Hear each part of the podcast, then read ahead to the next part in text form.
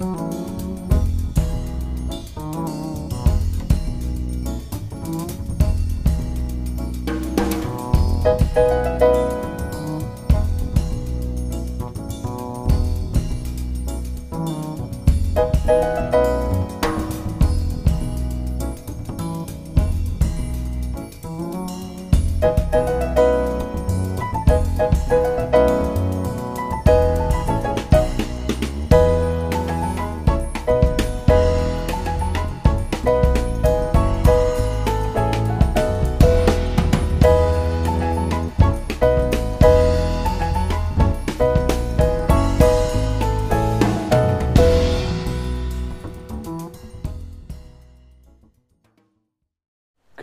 Irmãs, queridos irmãos, queridos amigos, é com esta palavra que celebramos a nossa Páscoa de hoje.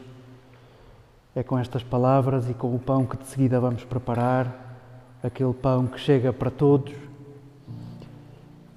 Deixemos que esta palavra faça Páscoa conosco. Deixemos que esta palavra não nos deixe na mesma.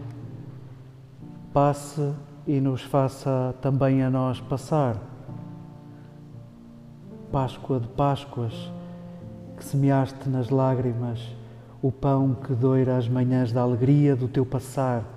Cantávamos há pouco, inspirados por José Augusto Mourão, cantávamos com vontade de semear alegria com estas palavras, com vontade de fazer destas palavras sementes de alegria. Nós, há umas semanas atrás, ali perto da Páscoa, nos dias anteriores ao domingo de Páscoa, todos os anos fazemos isto.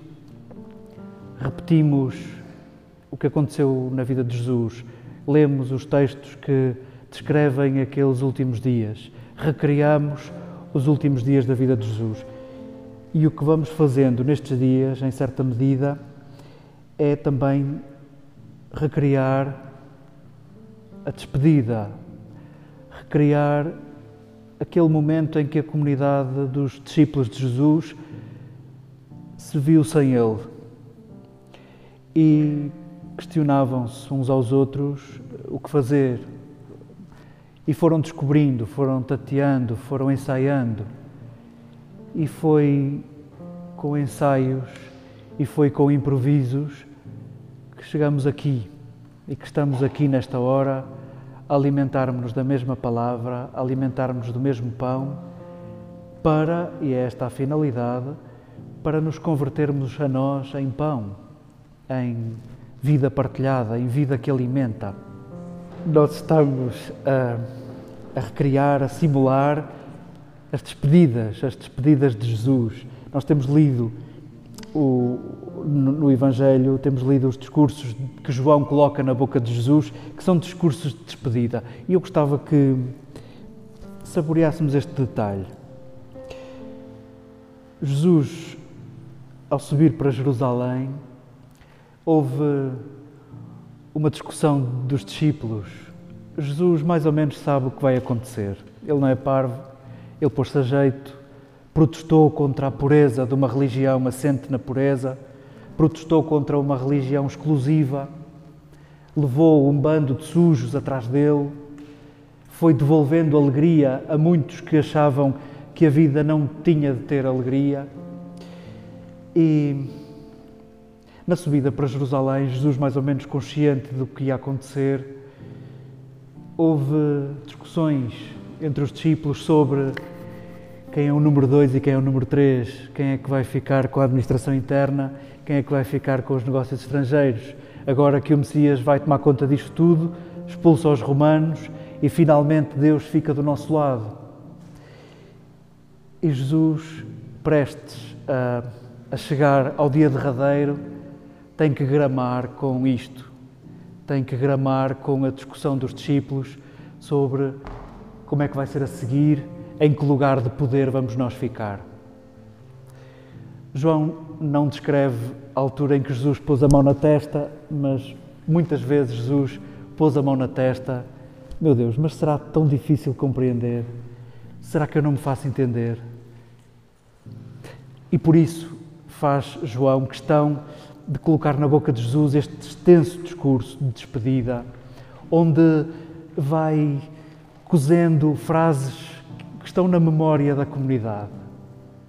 Vós, vós sois meus amigos, sois mais do que servos. Vós sois meus amigos, eu dei-vos a conhecer tudo. O que eu vos peço é para fazerdes o que eu fiz. Alguma vez me vistes de espada na mão? Alguma vez eu meti o papel a subscrever a minha candidatura? Eu quero muito que façam o que eu fiz. Lembram-se do que é que eu fiz? E eles, com certeza, uns meio incrédulos, outros lá se iam lembrando. O que é certo é que, logo de seguida, quando Jesus cai na mão das autoridades, todos dispersam. Não se percebe bem então o que é que ele queria. Afinal, aquilo era uma despedida e ninguém percebeu. E vamos, depois desta história, a comunidade vai se juntando a medo e vai perdendo o medo quanto mais se lembra que de facto é para fazer o que Jesus pediu, é para fazer o que Jesus fez. E escutávamos na primeira leitura um momento absolutamente decisivo, quando é Lucas que nos diz nos Atos dos Apóstolos, quando coloca Pedro a tomar uma decisão.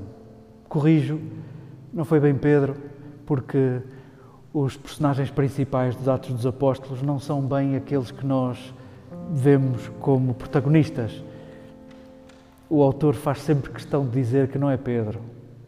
Pedro, cheio do Espírito Santo, fez não sei o quê e disse não sei o quê. E todos os personagens se mexem, se movem, cheios do Espírito Santo. Vai-se lá saber o que isso é. Nós andamos a tatear, percebendo que isso é a ação de Deus em nós, na nossa liberdade, com as nossas vergonhas e com as nossas características. Pedro, cheio do Espírito Santo, disse isto. E o que é que ele disse? Ele está em casa de Cornélio. Cornélio é um centurião romano, está em casa da sua família. Não me perguntem como é que Pedro foi lá parar, vão ler o capítulo anterior. Lucas faz questão de dizer que eles andavam todos inspirados.